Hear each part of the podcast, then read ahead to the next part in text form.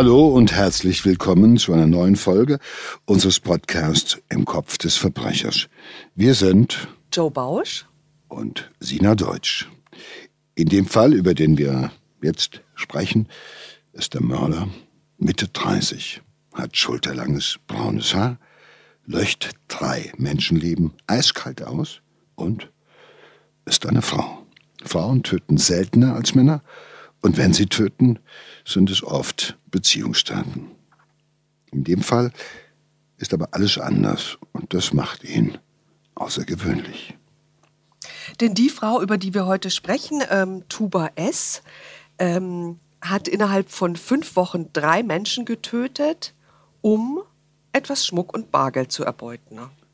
Und dafür hat die ähm, damals 36-Jährige äh, letztes, also 2018, vor zwei Jahren, die höchste Strafe, die ein deutsches Gericht verhängen kann, auch bekommen, nämlich lebenslange Haft mit anschließender Sicherungsverwahrung. Also Raubmord ist ja, wie du schon gesagt hast, ja eigentlich gar nicht so die Frauen-Domäne. Eher selten und es ist natürlich auch ganz, ganz selten, dass eine Frau für ihre Straftaten mit so einer Strafe belegt wird. Also ich glaube, sie ist damit wahrscheinlich eine von zwei Frauen höchstens in ganz Deutschland, die damit irgendwann mal in der Sicherungsverwahrung sitzen wird. Da muss wahrscheinlich extra noch ein Zimmer gebaut werden für also die beiden. Momentan gibt es eine einzige, eine Frau. Einzige. Das wäre dann die zweite. Die Maria K. Genau. Und sie wird dann halt in 15 Jahren dann dahin kommen, oder? 15, 20, 25 ja. Jahre, wie auch immer. Jedenfalls ist Raubmord, du hast es schon gesagt, Sina, ist eigentlich die Domäne der Männer. Und äh, Frauen äh, sind schon mal bekannt für den Beischlaf, Diebstahl oder lassen sonst wo was mitgehen oder wie auch immer unterschlagen und betrügen. Aber Raubmord eher die Ausnahme. Ja, und ähm, Sie ähm, hat begonnen mit äh, Betrügereien und hat sich dann ähm, quasi gesteigert. Ja, und äh, ihr erstes Opfer war ein äh, Zauberer, Erich N., bekannt unter dem äh, Namen Riconelli als Zauberkünstler. Und sie kannte den 79-Jährigen, weil die früher in dem gleichen Haus gewohnt hatten.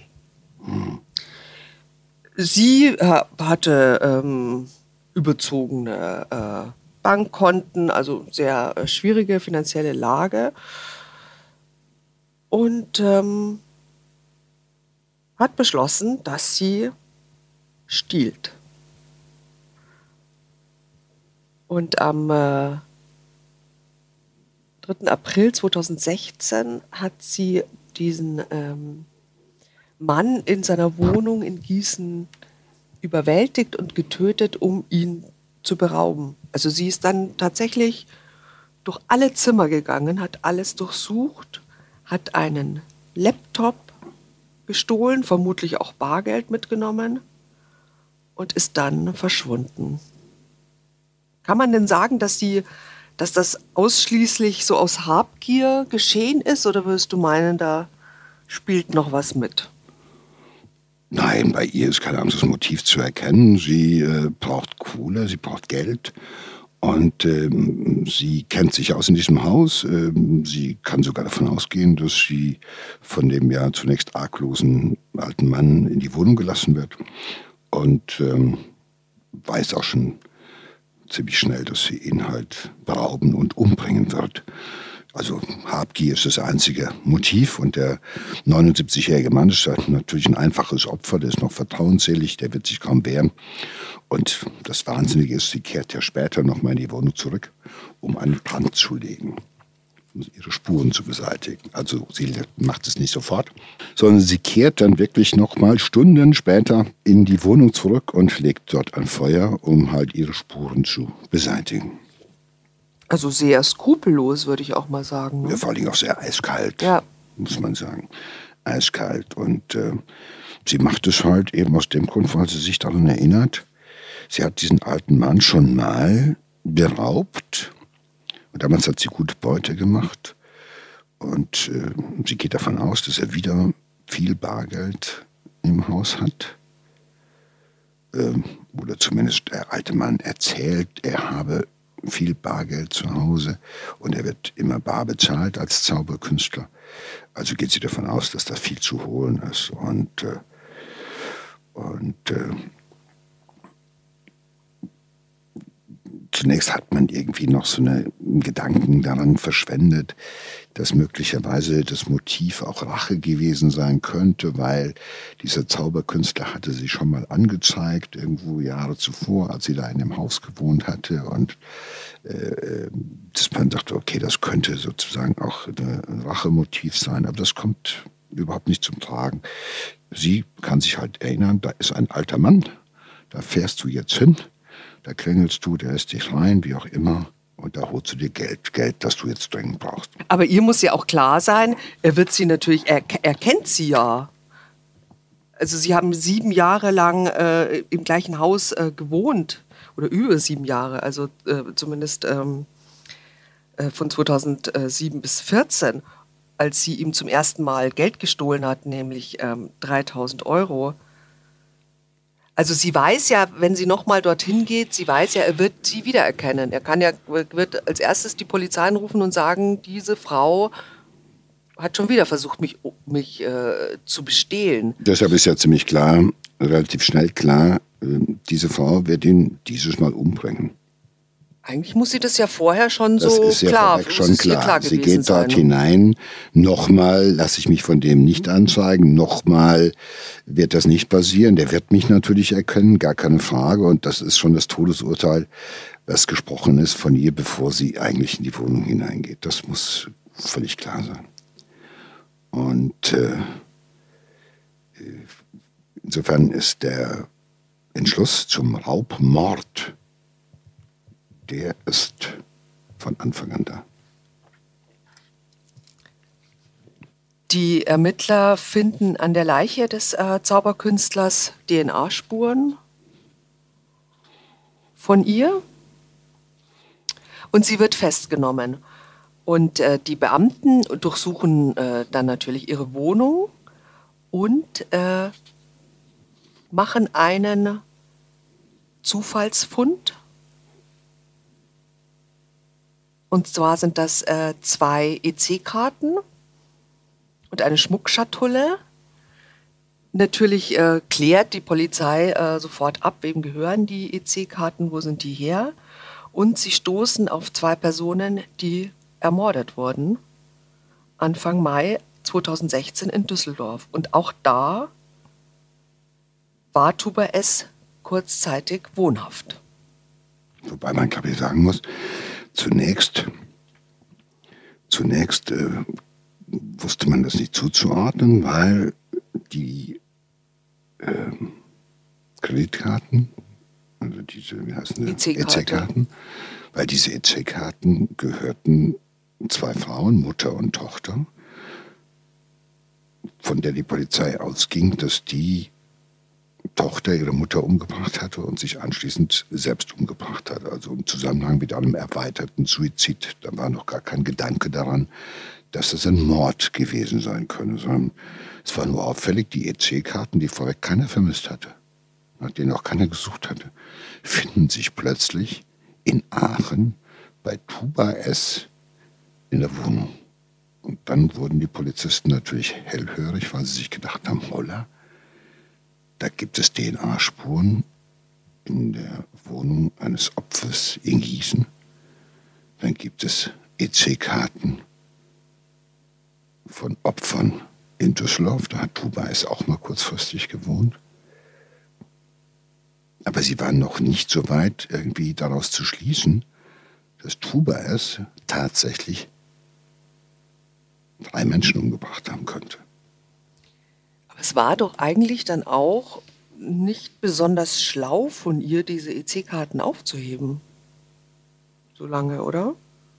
Weil ich meine, hätten die sie nicht gefunden, wären sie ja nie draufgekommen. Hätten, ja, hätten die Beamten ja wahrscheinlich niemals einen Zusammenhang zwischen diesen Taten gefunden. Ne? Nein, wenn die EC-Karten nicht da gewesen wären, hätte man keinen Zusammenhang gefunden, niemals.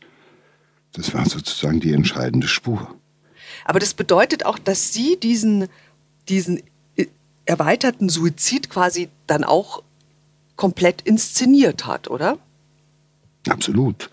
Sie ist irgendwie äh, am 7. Mai 2016, also in ganz engem zeitlichen Zusammenhang mit der Tat in Gießen, ist sie in die Wohnung dieser zwei Frauen in Düsseldorf eingedrungen. Die kennen sie.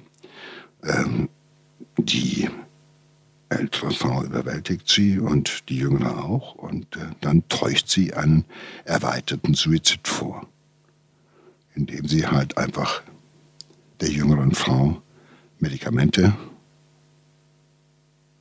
zu trinken gibt. Sie zwingt sie zu trinken und dann noch eine zwei wirre Zeilen Abschiedsbrief zu schreiben und dann halt eben sie erstickt. Und das ist durchgegangen als erweiterter Suizid. Die Tochter hat ihre ältere Mama umgebracht und sich anschließend selbst mit Schlafmitteln das Leben genommen. Das ist nicht weiter als irgendwie möglicherweise Kriminalfall irgendwo aufgefallen. Aber es das ist schon so ein bisschen anders. filmreif, ne? Also schon sehr infam. Ja, vor allem das Aberwitzige ist, in welcher kurzen Zeit sie diese Morde begangen hat, diese Raubmorde begangen hat. Und vor allem auch dann für wie wenig Geld, was sie dabei erbeutet hat. Nur wenige Wochen nach dem ersten Raubmord, also macht sie sich schon wieder auf den Weg, um die nächste Tat zu begehen weil sie wird getrieben, sie braucht Geld und äh, egal wo es herkommt und egal wie sie es besorgt und sie äh, ist halt einfach jetzt sich ein bisschen äh, äh, auch sicherer, dass es ihr auch gelingt, irgendwo Morde als Selbstmorde zu inszenieren. Ähm, es gelingt ihr halt und äh, aber sowas braucht ja auch Zeit, ne? Also sie muss ja schon um so eine äh, so einen erweiterten Suizid vorzutäuschen, muss sie ja Zeit auch in dieser Wohnung ja noch verbracht haben. Also erst zwingt sie sie dazu, das mhm. zu trinken, dann diesen Brief zu schreiben, dann die vielleicht auch irgendwie zu drapieren, könnte ich mir vorstellen. Ja, das muss man ja auch äh, aushalten können. Das war nicht kurz rein und wieder raus, sondern man musste es aushalten können, mit diesen Leichen, mit den toten Körpern dort irgendwie die Zeit zu verbringen. Also das zeugt schon von einer boah, großen Eiseskälte und von äh, großer Skrupellosigkeit. Und äh, also empathisch ist Tuba es auf keinen, auf keinen Fall, weil, wie gesagt, der Tod der Opfer ist eigentlich immer schon beschlossen, bevor sie eigentlich an der Tür klingelt. Da hat sich schon längst den Tod ihrer Opfer beschlossen. Und äh, genauso geht es ja halt eben, das muss man sich auch vorstellen, also sie bringt die Menschen um, trapiert das Ganze, dann nimmt sie die EC-Karten und geht. Zur Bank nämlich. Zur Bank. Versteckt das Gesicht so ein bisschen unter einem Tuch, dass sie halt nicht sofort oder nicht leicht zu erkennen ist. Übrigens das Halstuch äh, eines der Opfer, ne? Also das Halstuch nimmt sie und äh, maskiert sich quasi damit naja, sie nimmt das, was äh, sie braucht und was sie gebrauchen kann. Da ist sie halt eben äh, wirklich sehr, sehr pragmatisch und das zeigt auch, dass sie äh, diese Taten mit großer Gleichgültigkeit gegenüber, den Opfern begeht. Das Einzige, was sie interessiert, ist, sie will Geld, sie weiß, wo es ist, sie holt sich das Geld, sie nimmt sich das fertig. Und sie macht auch keine großen Fehler, weil sie die, diese Taten halt einfach mit, äh, sage ich mir, mit einer fast schon ingenieurwissenschaftlichen Gefühlskälte erledigt. Und da ist es ihr völlig gleich, ob das Halstuch äh, oder der Schal von dem Opfer stammt. Sie weiß, sie will sich vermummen, also nimmt sie das, was, was es da gibt. Und bisher ist es ihr auch ganz gut gelungen. Ja, sie benutzt auch ähm, Einweghandschuhe und ähm,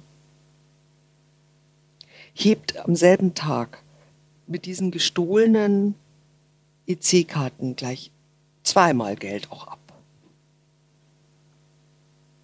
Also sie presst da raus, was äh, irgendwie geht, aber das wird ihr dann im Endeffekt aber zum Verhängnis auch, ähm, weil ähm, es gibt natürlich bei dem Geldautomaten eine Überwachungskamera die, wie wir wissen, jetzt nicht die perfekten, scharfen Aufnahmen äh, liefern, aber es, man kann schon Rückschlüsse ziehen, zum Beispiel auf die Statur eines Täters. Ne? Ist er groß, klein, dick und so weiter. Und ähm,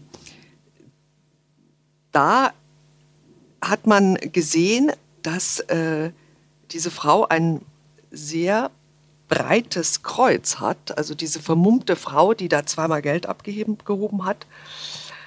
Und ähm, genauso war auch die Statur von Tuba S. Und so haben, äh, war das für die Behörden dann auch, also für die Ermittler, ein äh, relativ wichtiges Indiz. Ja, ich glaub, die auch die Art, wie sie gegangen ist, das ja, hat die, die Kamera auch aufgezeichnet. sogenannten anthropologischen Gutachter herbeigeholt, der also aufgrund dieser Bilder dann halt als sozusagen einen Entwurf der, der, ihrer Körperstatur und ihrer Körpersilhouette und des Gangbildes und so weiter erstellt hat. Und das war frappierend dem äh, der Tuba S ähnlich. Also das war schon mal auch ein wichtiger Hinweis. Die Beute war allerdings nicht wirklich ähm, groß. Sie hat von den Bankkonten ihrer Opfer gerade mal 220 Euro abheben können. Ja. Dafür zwei Menschenleben, das ist schon sehr bitter. Ja, das ist mal wieder so ein Fall, wo man sieht, dass es dem Täter eigentlich egal ist. Täter morden für 30 Euro, für 100 Euro. Ähm, natürlich erwarten sie sich mehr, aber sie nehmen das, was, was sie kriegen können. Und äh, äh das Leben hat für sie quasi keinen Preis. Es ist nichts wert. Am 17. Äh, Januar 2017 beginnt dann der Prozess äh, gegen Tuba S. vor dem Landgericht in Gießen ein Indizienprozess und die Öffentlichkeit nimmt ähm, sehr großen Anteil, denn ähm, Ricconelli, also der Zauberkünstler, ihr Opfer, der war äh, hier lokal in Gießen ähm, sehr bekannt und beliebt. Und ein Jahr später fällt dann auch das Urteil, eben die, wir haben das schon gesagt, die Höchststrafe die ein Gericht überhaupt in Deutschland verhängen kann, also lebenslange Haft mit anschließender Sicherungsverwahrung. Das Gericht erkennt also die besondere Schwere der Schuld an. Wobei man sagen muss, es war ja ein reiner Indizienprozess. Tuba S. hat geschwiegen, hat die Taten nie eingeräumt oder gestanden. Deshalb äh, war es ein reiner Indizienprozess. Die Staatsanwaltschaft hat also alles gegen sie ins Felde geführt, was sie auf Lager hatten, die DNA-Spuren, äh, Nachweise, dass sie zum Zeitpunkt der Taten auch äh, in unmittelbarer Nähe der Tatorte gesehen äh, worden ist und so weiter. Alibis von ihr, die geplatzt sind und, und, und. Also es war insgesamt ein spektakulärer Prozess, aber es war auch ein Indizienprozess. Und die Beweisaufnahme war wahnsinnig aufwendig und langwierig und sehr umfangreich. Aber letztendlich denke ich, und das war ja auch die Ansicht des Gerichtes, war der Tatnachweis erbracht. Und insofern war das Urteil auch naheliegend. Also wenn man davon ausgeht, sie ist das gewesen, sie hat diese Menschen umgebracht, dann ist die Anordnung, äh, also das ist die Verurteilung zu einer lebenslangen Haft eigentlich zwingend und ähm, die Anordnung der Sicherungsverwahrung halt einfach, äh, sage ich mal, eine, eine Antwort auf die Tatsache, dass man davon ausgegangen ist, wenn Tuba S nicht äh, zur Strecke gebracht worden wäre, hätte Tuba S weiter gemordet. Sie hätte nicht aufgehört. Und äh, das Gericht halt eben davon ausgeht, dass von Tuba S auch noch viele, viele lange Jahre äh, nach Gefängnisaufenthalten immer noch ein eine große Gefahr ausgeht, dass sie also in ihrer Persönlichkeit so eine skrupellose, eiskalte, äh, psychopathische Mörderin ist, und Persönlichkeit ist, dass weiter eine große Gefahr von ihr ausgeht. Deshalb hat das Gericht halt eben auch die Sicherungsverwahrung sozusagen noch on top draufgelegt, damit man sicher gehen kann, dass sie erst dann entlassen wird, wenn sie entweder steinalt ist oder tatsächlich sich in ihrer Persönlichkeit gebessert haben könnte. Ja, der Gerichtsgutachter war davon überzeugt und hat gesagt, diese Frau ist psychopathisch und gemeingefährlich. Gibt es denn über Untersuchungen, ob, ähm, man sagt ja, glaube ich, ein Prozent der Bevölkerung ist psychopathisch, ne?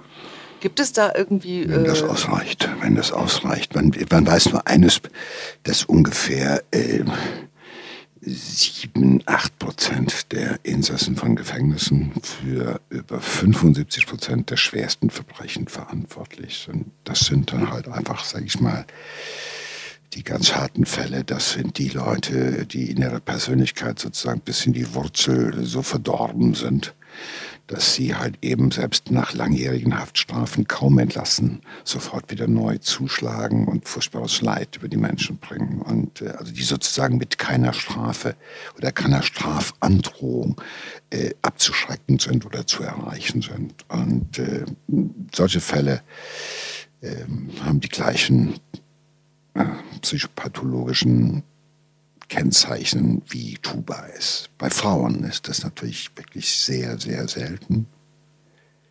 Aber ist es bei Frauen auch so, dass man sagt, irgendwie, da, sind, da so ein Prozentsatz ist für so viele Verbrechen? Naja, insgesamt muss man einfach sagen, die Frauen werden wesentlich seltener kriminell als Männer. Also wenn man beispielsweise die Statistik sieht, dann sieht man in Deutschland aktuell sitzen etwa roundabout 78.000 Menschen im Gefängnis.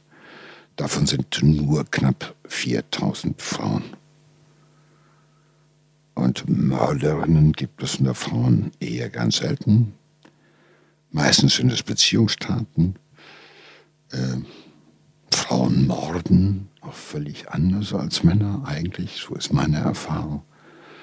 Äh, wenn sie sich entschieden haben zu morden, dann ziehen sie das durch wie ein Kindergeburtstag. Der wird gut vorbereitet und dann konsequent gut geplant und durchgezogen. Oder Fünf-Gänge-Menü, das wird geplant. Da werden die Zutaten besorgt, dann wird es gekocht. Ungefähr so habe ich das erlebt. Und äh, es ist natürlich so, dass Frauen meistens nicht so den großen martialischen Mord irgendwo begehen. Das sind dann häufig Beziehungstaten, äh, denen lange Vorgeschichten vorausgehen, wo Männer sie gequält haben, misshandelt haben, gedemütigt haben und irgendwann mal sagt die Frau, jetzt ist gut, ich will das nicht mehr ertragen, ich kann das nicht mehr ertragen.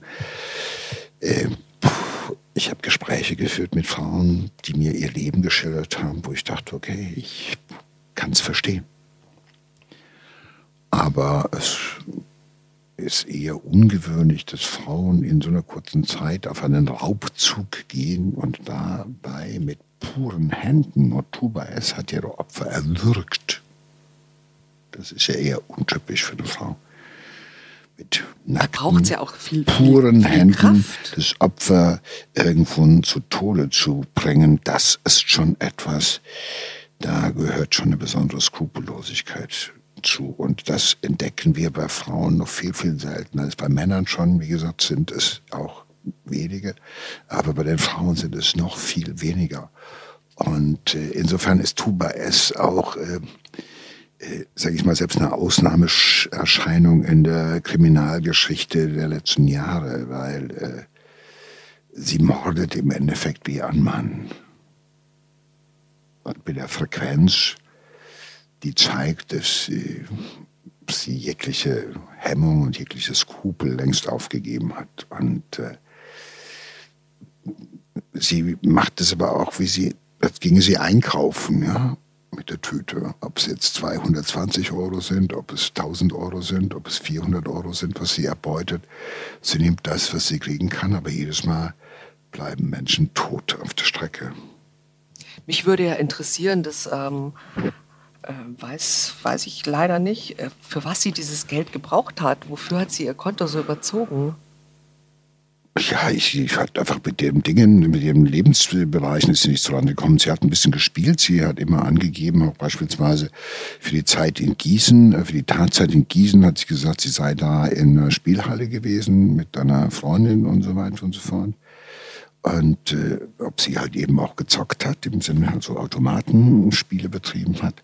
Sie war auch offenbar, obwohl sie eine kräftige, gesunde Frau war, war sie jetzt so nicht sehr bereit, äh, viel zu arbeiten. Also hat sich lieber irgendwie auf Betrügereien und dann später auf Raubmorde kapriziert. Also das ist auch bei Frauen noch sehr, sehr ungewöhnlich, weil viele Frauen, die Geld brauchen, von denen wissen wir, dass sie dann eher in der, in der, in der Prostitution landen oder sonst was, wo als Alternative, bevor man mordet, äh, man kann sich natürlich die Frage stellen, was ist hier mehr verwerflich oder sowas, aber Schuber S. Äh, hat einen erstaunlich kurzen und schnellen Weg in die Kriminalität und in die Gewaltkriminalität gefunden.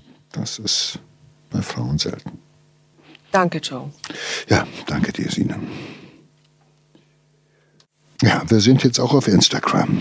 Auf unserer Seite im Kopf des Verbrechers, der Podcast, findet ihr neben weiteren Hintergrundinformationen und echtem Bildmaterial über die Fälle alles rund um das Thema True Crime.